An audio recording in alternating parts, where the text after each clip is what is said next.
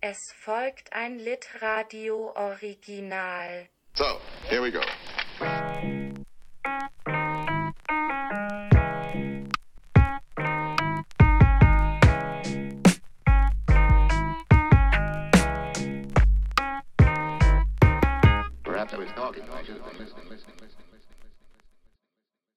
Hallo und schön, dass ihr zuhört. Ihr hört gleich ein Gespräch, das ich mit meinen Lit-Radio-Kollegen Tore und Kai über den Roman Die Optimistinnen geführt habe. Geschrieben wurde dieser Roman von Gün Tank. Sie ist Autorin, Moderatorin und Beauftragte für Menschen mit Behinderungen im Berliner Bezirk Tempelhof-Schöneberg. Die Optimistin ist ihr Debütroman. Sie erzählt darin über die Kämpfe, den Mut und die Kraft der ersten Generation von Arbeitsmigrantinnen, den Gastarbeiterinnen, die in den 70er Jahren nach Deutschland kamen und deren Stimmen bis heute kaum irgendwo Gehör finden. Schon als Kuratorin der Ausstellung 22.14 Uhr und es kamen Frauen hat sie sich für diese Stimmen eingesetzt und ihnen nun ein ganzes empowerndes Buch gewidmet. Und das werden wir jetzt besprechen, beschwärmen und kritisieren. Viel Freude beim Zuhören und Mitdenken. Einen wunderschönen guten Abend an alle Freundinnen der Literatur da draußen. Wir sind Litradio in der Besetzung Tore Fahrenbach, Lotta Vogt und mir selbst, Kai Schier. Und wir wollen heute über ein Buch sprechen, das wir alle drei gelesen haben, nämlich Die Optimistinnen von Gün Tank. Es ist kürzlich erschienen, es ist das Debüt der Autorin. Und Tore, vielleicht willst du uns kurz erstmal so grob sagen, was in diesem Buch alles passiert. Äh, ja, gerne. Also wir haben hier auf dem, wie ich finde, sehr tollen Cover sehen wir zwei Frauen, Mutter und Tochter, könnte man vermuten, halb angeschnitten, ein, ein wenig verblasst oder ein wenig wie ein gealtertes Foto sieht das aus. Und das passt auch eigentlich schon ganz gut zum Inhalt, denn wir haben in diesem Roman zwei Zeitsträngen, die wir folgen, die sich auch relativ regelmäßig abwechseln über diese 200 Seiten. Ähm, da wäre zunächst einmal der Zeitstrang der Ich-Erzählerin Sue, die ähm, in der im sogenannten Heute erzählt, beziehungsweise steht dort immer heute eingetaucht im Gestern, also ein Heute, das eigentlich in ja, Erinnerung schwelgt oder versucht, sich zu erinnern an ihre Jugend, an ihr Aufwachsen zwischen Deutschland und der Türkei oder genauer zwischen Berlin und Istanbul und wie sie das so erlebt hat und ähm, vor allem aber, wie sie ihre Familie, ihre Mutter erlebt hat, mit der sie aufgewachsen ist, ihre jüngere Schwester und ihre Großeltern, die in Istanbul lebten oder leben, wie sie dort viele glückliche Sommer verbracht hat und immer so ein bisschen hin und her gerissen ist zwischen diesen beiden Welten. Und der andere Strang erzählt von Nur. Nur ist die Mutter von Sue, so lässt sich schließen. Und dort wird auktorial oder sagen wir mal Personal in der dritten Person erzählt, wie Nur ankommt als Gastarbeiterin in der Oberpfalz im Jahr 1972, obwohl sie eigentlich weiter nach Frankreich wollte und dort ein bisschen gestrandet ist und zusammen mit vielen, vielen anderen Frauen, die auch als sogenannte Gastarbeiterinnen kommen, aus Marokko, aus Spanien, aus Tunesien, aber natürlich auch aus der Türkei, in einer Porzellanfabrik arbeiten. Und von da aus folgt man ihr so ein wenig über ein Jahr, bis sie eben äh, schließlich irgendwann nach West-Berlin zieht. Und wir begleiten sie und vor allem ihre Freundinnen oder Komplizinnen, kann man sagen, die sie auf dem Weg kennenlernt, der sie sich gegen ausbeuterische Arbeitsverhältnisse wehrt, mit der sie in die in Gewerkschaften äh, aktiv wird und politisch einiges umkrempelt und für die Rechte dieser sogenannten GastarbeiterInnen kämpft und ja schließlich irgendwann auch ein Kind bekommen wird und dieses Kind ist dann wiederum Sue aus dem anderen Erzählstrang. Ich glaube, soweit erstmal. Vielleicht war das schon ein wenig zu viel, aber genau, es, es geht, es geht um, um Mütter, um Mütter und Töchter. Es geht um Mütter und Töchter und es geht vor allem auch um ein Thema, über das es meines Wissens noch nicht so viel belletristische Literatur gibt, nämlich ähm, die Arbeitskämpfe in Deutschland in den 60ern und 70ern. Und eben hier speziell in diesem speziellen Fall die Arbeitskämpfe der frisch migrierten, frisch eingewanderten Frauen aus Marokko, der Türkei, Spanien äh, und weiteren Ländern. Und Lotta, wir hatten zum Beispiel uns auch mal kurz schon über den Titel unterhalten. Tore, ich glaube, wir hatten auch schon mal den Titel angesprochen und warum wir finden, dass der ganz gut gewählt ist und inwiefern das was mit der Erzählhaltung des Romans zu tun hat. Was fällt denn euch dazu spontan so ein? Ja, dass der Titel auf jeden Fall sehr passend ist. Ne? Tore, du meinst es vorhin auch schon, dass das Buch wirklich optimistisch geschrieben ist. Das war auch eine der für mich von Anfang bis Ende prägendsten lesende Erfahrungen, dass es eben so sehr optimistisch geschrieben ist, einem auch selber irgendwie ganz viel Mut mitgibt, würde ich sagen. Also ich hatte irgendwie sehr oft Tränen in den Augen oder habe auch geweint, aber aus ganz anderen Gründen als bei Büchern, die ähnliche Themen verhandeln. Meistens nicht aus Trauer, sondern eher aus Rührung oder so eine Art Kampfesgeist. Und ja, das macht das Buch auf jeden Fall sehr schön zu lesen. Auch wenn ich mich immer mal wieder gefragt habe, also es wird ja auch eine bewusste Entscheidung gewesen sein, denke ich, weil an sich verhandelt sie da ja auch sehr harte Themen und auch Zeiten in einem Leben oder Leben, die durchaus auch hart gewesen sind. Allein schon die Arbeitsbedingungen, über die wir, über die du eben schon gesprochen hast, Tore, und über die wir bestimmt auch noch ein bisschen mehr sprechen würden. Mhm. Genau, sie arbeitet in einer Fabrik, wo die Bedingungen und die Arbeit an sich schon schwer gesundheitsschädlich sind. Also wirklich viele Dinge, die, ja, die man auch anders verhandeln, hätte verhandeln können, sodass es deutlich niederschmetternder zu lesen gewesen wäre, aber das war es eben nicht. Deshalb ist der Titel auf jeden Fall sehr ähm, passend, spricht sehr für sich. Ja, absolut. Also hier werden natürlich auch äh, schwerste Diskriminierungserfahrungen verhandelt und erzählt. Ein tiefsitzender und ähm, unfassbar offener Rassismus, ähm, der von den Leuten, die ja, wenn sie sagen, dort kommen Gastarbeiterinnen, ja eigentlich GastgeberInnen sein sollten, aber letztendlich einfach nur billige Arbeitskräfte haben sollen, die bitte an der Fabrik, im Fabrikband stehen sollen, billiger als die Leute, die schon in Deutschland wohnen und sich bitte nicht beschweren und am besten auch wieder abhauen, wenn sie fertig sind und nicht mehr gebraucht werden. Und äh, gleichzeitig wird das Erzählen, wie du das gerade sagtest, Lothar, nie davon dominiert. Also man erzählt das schon immer mit, aber in diesen Figuren, in dieser Nur auch gerade, steckt eine solche Kraft und eine sol ein solcher Wille zur Veränderung.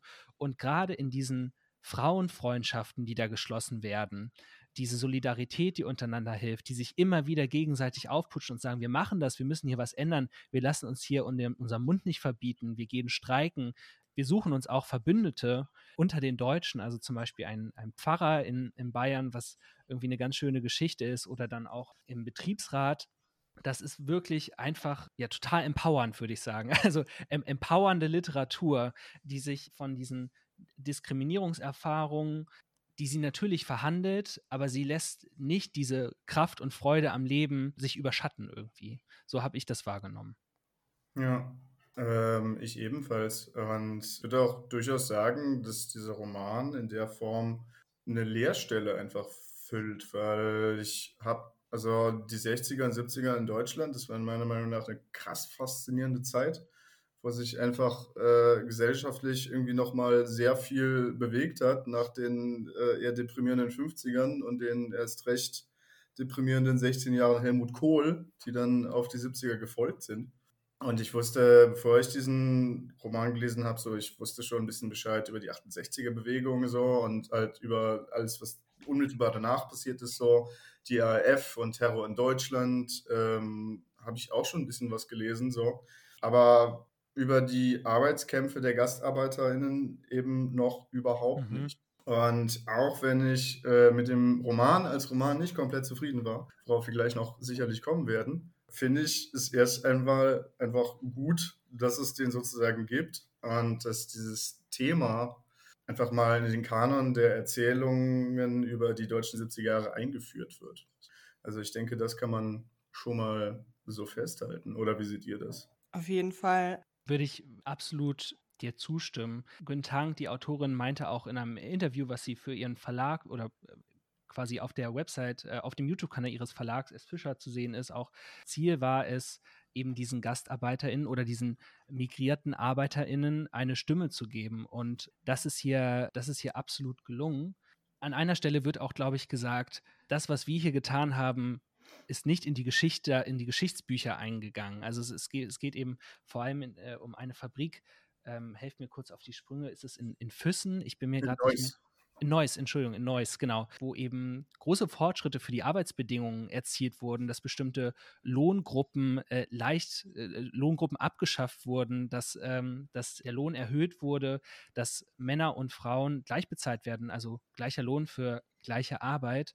Und an, irgendwo wird an der Stelle auch erwähnt, dass eben die FeministInnen, die man vielleicht so eher aus dieser Zeit kennt, die in den Hörsälen vielleicht auch gekämpft haben, ja, die Studentenbewegung und so weiter, dass die natürlich auch viel vorangebracht haben, aber dass die Arbeitskämpfe der GastarbeiterInnen nicht in die Geschichtsbücher eingegangen sind oder erst jetzt wieder, jetzt wieder entdeckt werden. Und dazu trägt dieser Roman auf, auf jeden Fall bei. Ähm, und das ist, glaube ich, schon mal ein, ja, ein ganz großer Verdienst. Äh, wir müssen mal gerade ganz kurz äh, gucken, vielleicht, Lotta, hörst du uns noch? Unsere Redakteurin Lotta hat sich gerade verabschiedet. Lotta, bist du dabei? Ich höre euch die ganze Zeit, aber ihr hört mich nicht. Ähm, fuck. Nicht, dass uns jemand hier Mansplaining vorwerfen kann. Ja, das ist, ist halt echt übelst beschissen, weißt du, wenn sich irgendwie anfängt und dann labern wir so Ja. 25 Minuten durch, so, das wäre echt kacke. Ja. Fuck. Technik. Hört ihr mich? Hey, ja, Da bin ich wieder. Ähm, ja, ich habe euch schon eben gerade schön zuhören dürfen und ähm, sonst schneide ich das nochmal ins Intro, Intro rein oder so, aber ich werde hier nicht gemansplained, sondern ich bin krank und habe schlechtes Internet. Dementsprechend werde ich heute einfach ein bisschen ruhig sein. Weiter geht's. Weiter geht's. Äh, wir waren gerade bei dem Punkt, ähm, dass wir das geil finden, Erzählungen, die wir noch nicht kannten, über die Arbeitskämpfe der Gastarbeiterinnen in den 70er Jahren. Und das ist das, ähm, also, oder beziehungsweise ich von mir selbst könnte gar nicht sagen, dass mir das sozusagen gefehlt hat, weil damit mir das hätte fehlen können, hätte ich halt erstmal darüber was wissen müssen, so. Und äh, durch diesen Roman weiß ich jetzt das erste Mal was darüber. Und insofern ist es cool, dass er da ist. Also, wie standet ihr denn so beim Lesen zu dieser Aufteilung? So, also, dass es immer sozusagen hin und her switcht zwischen diesem so äh, recht neutral auktoriellen Erzählen in den Teilen, wo es um Nur und die Anfang der 70er geht und die Arbeitskämpfe dort in Neuss und in der Oberpfalz, abwechselnd diesen Ich-Erzählerin-Passagen. So, was hattet ihr da für einen Eindruck beim Lesen, was das macht? Also grundsätzlich bin ich immer Fan davon, wenn es verschiedene Perspektiven geht, gerade wenn so Familiengeschichten erzählt werden, weil ich es einfach gerne lese, dass es von verschiedenen Seiten äh, beleuchtet wird. In dem Fall war es ja nochmal ein bisschen was anderes, weil es eben unterschiedliche Zeitstränge auch sind. Und das hat die Autorin, glaube ich, selber so auch gesagt, dass sie da die Tochter zu Beginn, sie wu- wusste ja, glaube ich, am Anfang noch gar nicht, dass sie einen Roman schreiben wird, sondern hat sich eben einfach mit dem Thema befasst, auch durch ihre Arbeit und kam so ins Schreiben und dass die Tochter da zu Beginn mehr so eine reflektierende Haltung eben einnehmen sollte. Also da hat sie sozusagen die Vergangenheit mit, die Vergangenheit ihrer anderen Hauptfigur mit reflektiert und dann ist das immer mehr zu einer eigenen Stimme auch geworden, wenn ich das richtig verstanden habe. Und das war so der Eindruck, den ich eben auch hatte und den ich eben auch schön fand, weil es natürlich auch zeitlich nochmal näher an uns jetzt dran ist. Auch nicht ganz natürlich, aber es baut so ein bisschen mehr noch so eine Brücke und man sieht eben dann auch nochmal den Einfluss, den das, was da vorher erkämpft wurde oder was sie durch ihre Mit Mutter eben erlebt hat, dann auf ein weiteres Leben. Und das fand ich erstmal einfach schön. Ja, und äh, diese Ich-Erzähler-Passagen, die haben, die haben mir auch deswegen gut gefallen, weil die nochmal die Möglichkeit geboten haben, äh, sozusagen darauf einzugehen, was bei der restlichen Familie von Nur eigentlich so geht in den 70ern. Also zum Beispiel die Passagen mit äh, Sus Onkel, also dem Bruder von Nur, der dann in Kopenhagen gelandet ist und da diesen Mhm. Abenteuerspielplatz für die Nachbarschaft mit aufbaut, so Mhm. mit allen möglichen Leuten aus der Nachbarschaft halt, so, die dann da auch nochmal ein bisschen Straßenkampf in Kopenhagen machen, als die Stadtverwaltung irgendwann ankommt und sagt, so, hier kommen jetzt schöne neue Lofts hin oder sowas. Äh, und die dann halt so diesen, diesen Spielplatz verteidigen. Das fand ich sehr schön, weil, also da hast du halt irgendwie gemerkt, so die Autorin, die hat sich schon echt sehr beschränkt, was die Länge dieses Buches angeht, so, weil es halt einfach auch unfassbar viel Material ist, was man da irgendwie reinschreiben könnte, so. Und das fand ich schön, dass da nochmal dann andere Perspektiven mit reingekommen sind.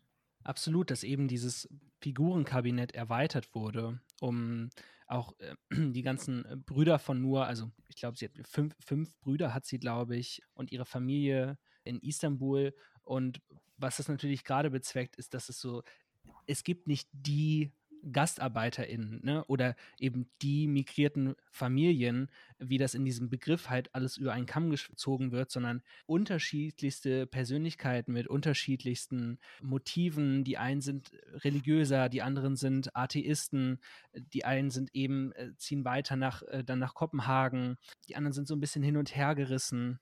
Und äh, wer mir natürlich auch vor allem ganz, ganz toll gefallen hat, war äh, der Dede, also der, der Opa äh, von Su, der Vater von Nur, der einfach der wokeste Opa aller Zeiten ist. Also, das ist Wahnsinn, der so sagt, äh, der, der irgendwie seine Tochter da aufklärt und sagt, und äh, wenn er dich nicht richtig äh, beim Sex, wenn du dich nicht befriedigt fühlst, dann musst du das einfordern und dir steht das zu und du kannst sowieso alles machen. Und der eine ganz, also diese Wärme zwischen Mutter und und Vater und zwischen Enkelin und Opa war für mich irgendwie das Schönste an diesem ganzen Buch. Also das ist einfach äh, ein Hammer-Opa, muss man einfach mal sagen. Mhm. Voll, da ist auch, also gerade in den Abschnitten von der Tochter wird ja viel so mit Sprache gespielt, dass sie da das Türkische und das Deutsche vermischt oder dann gewisse Begriffe wie eben Dede einführt, dass man schnell auch weiß, was da mit gemeint ist, aber man hat dafür dadurch eben noch so ein anderes Gefühl immer, was so mitschwingt, irgendwie näher dran zu sein. Also zumindest hatte ich das Gefühl. Und eben auch diese irgendwie andere Sprachfarbe. Ich weiß nicht, ob man das so sagen kann, aber mhm. ne, wenn man aus dem Türkischen ins Deutsche übersetzt, dann sind das ja oft so sehr, teilweise auch für mich fast schon kitschige Bilder, weil aber einfach diese Sprache ganz anders funktioniert. Ich finde, sie hat es da total schön gerade in diesen Erzählungen des Opas so ähm, rübergebracht, dass sie diese Bilder in Form von Geschichten, die der Opa erzählt, ins Deutsche übersetzt hat. Und das, ja, das fand ich toll, dass das funktioniert hat, weil so das funktioniert ja einfach nicht immer übersetzen, das ist eine schwierige Sache. Und so fließt es eben ineinander. Und so ist es eben dann auch genauso mit, mit Nur, die dann natürlich irgendwann auch zwei Sprachen spricht und Su, die auch zweisprachig aufwächst und das untereinander vermischt wird und absolut diese, diese Visualität, die da im, der gerade im Türkischen des Opas vorkommt, fun funktioniert ganz hervorragend. Ja, und die Moral, die er da visualisiert, das fand ich ja. so cool. Ich muss allerdings auch sagen, ähm, so toll mir das gefallen hat, dass da noch so viele Figuren eingeführt wurden und dass man eben auch noch so viel mehr Kontext mitgeliefert bekommt, sind mir diese zwei Erzählstränge, also es hat sich, sie waren mir von der Tonalität oder von der Erzählhaltung doch ein wenig zu ähnlich. Also was mich vielleicht auch interessiert hätte, ist vielleicht noch mehr die Reibungspunkte in den Generationen. Also wo tun sich vielleicht noch mehr Konflikte auf, wo, wo hat man vielleicht auch noch mal Unterschiede oder unterschiedliche, unterschiedliche Auffassungen von Welt und Gesellschaft. Das ist alles schon recht harmonisch. Also es werden Konflikte nicht ausgelassen, es gibt es aber trotzdem, finden alle hinterher irgendwie durch die Kraft der Solidarität und der Familie zusammen, was ja irgendwie auch Programm dieses Romans ist. Aber ich hätte mir doch schon gewünscht, dass vielleicht durch die Möglichkeit, eben in zwei Erzählsträngen zu erzählen, vielleicht auch noch mehr Unterschiede aufgezeigt werden oder es äh, in den Erzählsträngen auch ein bisschen mehr zu Reibung kommt und vielleicht auch ein bisschen ein Zweifeln. Also was ja eben eingeführt wird, ist, dass in diesem, dass das zu recherchiert halt zu ihrer Familie und dann erzählt ja wahrscheinlich Su, also ist, ist die Vermutung eben diesen Vergangenheitsstrang als er Erzählinstanz. Aber das wirkt ja schon alles sehr so, also es gibt keine, keine Zweifel daran oder es wird, oder die Erzählinstanz wird quasi nicht im Zweifel gestellt, dass das auch alles so passiert ist, wie es da passiert ist. Also natürlich ist es ein Roman und äh, markiert auch seine Fiktionalität, aber für mich wäre gerade das wenn man ein, reingeht mit so einem Moment von Recherche und irgendwie in die Vergangenheit schauen, eine Möglichkeit, auch vielleicht noch zu thematisieren, wie wir erinnern, was wir vielleicht auch verklären und was vielleicht auch so geschehen ist, wie es geschehen ist und die Zweifel daran. Ich weiß nicht, wie das euch ging. Kann ich verstehen. Also ich habe ähm, beim Lesen den Roman immer mal wieder so ein bisschen unbewusst äh, mit Jins verglichen von Fatma Aydemir, was ich dieses Jahr auch gelesen habe.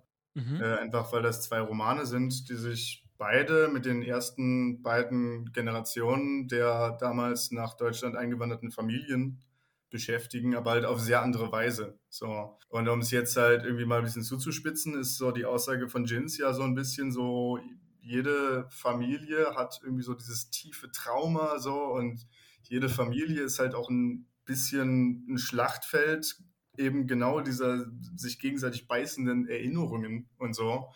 Und letzten Endes haben wir aber alle eine Familie und äh, wir müssen einander vergeben für die ganze Scheiße, die wir uns gegenseitig antun, weil das ist das einzige Mittel gegen die Einsamkeit. So, das war für mich ein bisschen so Gins und das hier ist halt so ein bisschen so, die Familie ist halt so die Wurzel des Guten so und daraus mhm. kommt die ganze Kraft her und mhm. ähm, und daraus kann über also Solidarität zwischen Menschen, die sich nicht kennen, kann überhaupt erst entstehen, wenn es in der Familie diese, diese Solidarität schon gegeben hat, was sie gerade eben schon meinte, so der Dede, der immer am Start ist, so der den Frauen immer den Rücken stärkt und so weiter und so fort. Und ja, also ich würde sagen, also das sind beides sehr unterschiedliche Bücher, so und diese beiden Aussagen, wie ich sie gerade beschrieben habe, sind beide auf ihre Art und Weise richtig. Aber ich würde halt tatsächlich sagen, dass ähm, der Ansatz, den Fatma Aydemir dafür Jins gewählt hat, so einfach besser als Roman funktioniert, weil er einfach deutlich konfliktreicher ist. Bevor ich hier monologisiere. ja, also, ja, ich glaube, das haben wir zur gleichen Zeit gelesen und ich hatte an Jins auf jeden Fall auch sehr viel Spaß und nicht nur Spaß, sondern ich weiß nicht, Konflikte sind ja auch in der Hinsicht befriedigend, finde ich, dass sie etwas Realistisches, etwas realistisch machen und gerade innerhalb von Familien weiß ich nicht, kommt mir etwas immer eher unrealistisch vor, wenn es so komplett konfliktfrei dargestellt wird. Die Empfindung hatte ich auf jeden Fall bei den Optimistinnen auch. Aber ja, du hast das ja gerade schön beschrieben. Es sind einfach zwei sehr unterschiedliche Bücher für mich und die haben ja auch ein unterschiedliches Ziel, würde ich einfach mal sagen. Und ähm, was wir am Anfang ja auch schon hatten, dieses Buch ist einfach so optimistisch und ich habe lange kein Buch mehr gelesen, wo ich mich danach so gut gefühlt habe. Vielleicht habe ich auch in letzter Zeit einfach viele Bücher gelesen, wo ich danach mich furchtbar gefühlt habe und deshalb braucht sich das gerade so besonders. Aber ich glaube, gerade wenn es so um so Kämpfe geht, in denen man, die ja auch nicht beendet sind, ähm, wenn man jetzt ganz allgemein auch über ähm, ArbeiterInnenkämpfe und Frauenkämpfe spricht, dann hat einfach diese Art von Optimismus, die hat einfach einen verdienten Platz und der wird sehr wenig eingenommen so. Und ja, da möchte ich jetzt einfach nur an der Stelle, auch wenn ich die Kritik da, oder nicht nur Kritik, aber die Anmerkung echt gut verstehen kann, auch Tore, was du vorher gesagt hast, ich muss an der Stelle dafür eine Lanze berichten. Ja, es ist inzwischen lauter ähm, Familientrauma und inter, äh, also inter, wie heißt es, intergenerationalem Trauma, was irgendwie in den letzten zwei Jahren auf den Buchmarkt gekommen ist, äh, fast schon radikal. Einfach zu sagen, schaut euch an, was wir alles geschafft haben, schaut euch an, was wir alles schaffen können. Auf jeden Fall. Ihr, ihr könnt uns alle mal. Ja, es gab auch wirklich viele Stellen. Also ich habe mehrere Seiten fotografiert und teilweise auch verschickt, weil ich sie so weil ich sie auch einfach sehr witzig fand. Ich weiß gar nicht, ob ich das jetzt erzählen sollte, weil das ist ja schon sehr spoilernd, wenn man so erzähl, ganz konkrete Situationen hat. Bitte, Lotta, spoilere. Ach, das eine habe ich doch auch in unsere, in unsere Diskussionsgruppe geschickt, oder? Die Seite, wo sind tatsächlich fast alles äh, Stellen aus, der, aus dem Zeitstrahl von Sue also von der Tochter, wo Sue darüber philosophiert, als sie noch ganz klein ist, auch wieder mit ihrem Opa, dass sie doch eigentlich davon träumt, in jedem Land einen Mann zu haben, weil es geht nämlich ums Heiraten und dass ihr das mit diesem einen Mann ja gar nicht, das, das erschließt sich ihr nicht. Das, das war sehr, sehr unterhaltsam und ja, fand ich einfach cool. Aber dann auch andere Stellen, also auch wieder die Tochter, als sie noch sehr jung ist, wo sie in der Schule ganz frech anmerkt und das, das bringt dann zum Beispiel mal einen Konflikt auf, auch mit der Schule, wo ihnen gesagt wird, glaube sogar im Religionsunterricht, wo sie eigentlich nicht dran teilnimmt, aber dadurch, dass sie nirgendwo anders hingehen kann, muss sie mit im Raum sitzen, weil es keinen anderen Platz für sie gibt. Und dann sagt die Lehrerin, dass sie alle artig sollen, sein sollen, damit sie an Weihnachten genug Geschenke bekommen. Und sie meldet sich und sagt, dass das nichts damit zu tun hat, wie artig man ist, wie viele Geschenke man bekommt, sondern es hat damit zu tun, wie viel Geld die Eltern haben. und ich, ich habe gelacht und geweint und fand, es war unwahrscheinlich schlau für so ein kleines Kind, aber ich weiß nicht, wenn ich an meine kleine Schwester denke, da denke ich, die hätte sowas aussagen, auch raushauen können. Also ich glaube ihr das jetzt einfach mal. Ja, äh, generell, oder Tore, was wolltest du gerade sagen? Nee, ich wollte eigentlich gerade nur sagen, das sind so die Ment Momente, wo der Roman als Roman und in der Sprache auch total funktioniert. Aber ich wollte auf, auf das, was du ganz am Anfang gesagt hattest, äh, Kai, zurückkommen, dass du meintest, als Form oder Gattung des Romans funktioniert es für dich an manchen Stellen eben auch nicht. Und vielleicht willst du darauf nochmal zu sprechen kommen? Weil ich, ich habe da auch so ein, zwei Sachen, äh, wo es für mich irgendwie ein wenig auseinanderfällt. Mhm, ja, fand ich gut, dass wir das gerade nochmal zitiert haben, diese eine Stelle mit, mit äh, Dede und Sue, wo sie halt über dieses Ding reden, wieso kannst du nicht in jedem Land einen anderen Mann haben. Ich fand diese Dialoge so, die fand ich immer irgendwie ziemlich stimmig, so die so innerhalb dieser Familie sind. Und bei den ganzen anderen Figuren, also bei den anderen, bei Mercedes und Thüleis und äh, den Freundinnen von Nur aus der Fabrik und bei Rosa, diese SDS-aktive Studentin, die sie dann in Berlin kennenlernen, ja. Äh, hatte ich, also die, immer wieder, wenn die Gespräche führen, hatte ich halt das Gefühl, dass die eigentlich alle gleich sprechen. Mhm. Also die Dialoge sind halt irgendwie sehr oft halt einfach so ein Mittel der Informationsvergabe, wenn zum Beispiel diese Szene, wo sie da alle am See liegen und Mercedes äh, den anderen Frauen äh, von ihren vorherigen Arbeitskämpfen in anderen Fabriken in Deutschland erzählt, weil sie ist als längste schon in Deutschland. Äh, und da hatte ich halt öfter mal das Gefühl, so, okay, okay, das ist jetzt halt so reine Informationsvergabe, die aber halt einfach nur in Anführungszeichen gesetzt wurde. Oder ich habe mir gerade hier auch so eine Stelle rausgesucht, wo mir das sprachlich aufgefallen ist. Sie sind gerade in Berlin und reden mit Rosa. Äh, und Rosa sagt, hier direkt vor dem Kranzlag gab es 68 viel Bewegung. Hier endeten diverse Demos gegen den Vietnamkrieg. Otto war damals schon hier. Es gab Straßenschlachten mit der Polizei. Polizisten auf Pferden und weißrote Absperrgitter gehörten zum Straßenbild. Mhm. Ich fand diese Formulierung so gehörten zum Straßenbild so, das ist halt so ein bisschen so ein eher journalistischer Tonfall, wo es halt irgendwie darum geht, halt, ja, wie gesagt, Informationen zu vermitteln. Äh, und der mich sozusagen als Figurensprache oft echt nicht so überzeugt hat. Ja, das verstehe ich auch. Also ich glaube, da hat sie auch, ich habe ein Gespräch mit ihr gehört, wo sie auch selber davon erzählt hat, sie hatte ja am Anfang auch keine Form wirklich im Kopf. Sie hat sich diesem The Thema einfach angenähert. Erstens, weil es für sie ein persönliches ist und zweitens, weil sie durch die Arbeit damit zu tun hatte. Ja. Und da gibt es einfach Stellen, wo man merkt, über dieses Thema, gerade was jetzt die ArbeiterInnenkämpfe angeht, hätte sie auch ein Sachbuch schreiben können. Und sie hat sich eben dafür entschlossen, um es den Menschen auch näher zu bringen, vielleicht, das in eine Geschichte zu packen. Und an manchen Stellen ist das aber nicht so ganz ganz rund. da bin ich auf jeden Fall auch bei Kai. Absolut. Also äh, ich habe mir hier auch eine Stelle notiert, wo, also das ist, ähm, ich, ich zitiere einfach mal, Mercedes, ich bin so wütend, es werden Menschen geschlagen, verhaftet, des Landes verwiesen, einfach ausgewiesen. Die Deutschen respektieren uns nicht, die Gewerkschaften solidarisieren sich nicht, bestenfalls kämpfen sie nicht gegen uns. In Neuss konnten wir auf die breite Solidarität stützen und sie ausbauen. Wie Kai meinte, das hat so was, irgendwie was Journalistisches, aber auch was mich dann an der Stelle auch, muss ich sagen, wirklich gestört hat, was sehr Eindeutiges. Also dieser, dieser Figurensprech, wenn eben Sachen erklärt werden und wenn Sachen kontextualisiert werden, sind so eindeutig, also dass wir als LeserInnen uns wird jetzt hier gesagt, was jetzt hier passiert und was wir dazu zu denken haben und wie die Situation ist. Und sowas funktioniert, ja, weiß ich nicht, im, im Kontext von Bildung oder ich will dir hier wirklich was vermitteln, sehr gut, aber irgendwie im literarischen Modus, und ich meine das gar nicht aufs ganze Buch bezogen, sondern immer nur an diesen Stellen funktioniert das für mich halt gar nicht, weil ich will nicht die ganze Zeit gesagt bekommen, was jetzt hier die Sache ist. Und dann geht es irgendwie, und dann gingen sie halt zum Betriebsrat und dann war das und das und dann war das und das und so ist jetzt die Lage und hier in, Nord also wisst ihr, was ich meine?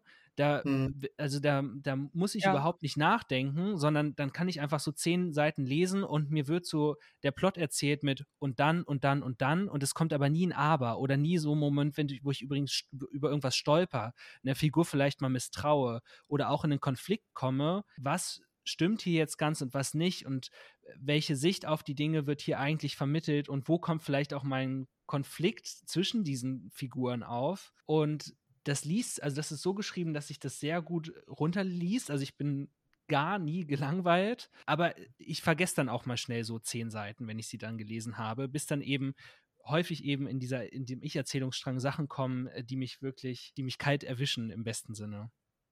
So dieses Ding von wegen, das ist, also dass das Buch sich manchmal ein bisschen zu sehr Mühe gibt, halt irgendwie so Situationen emotional eindeutig zu machen.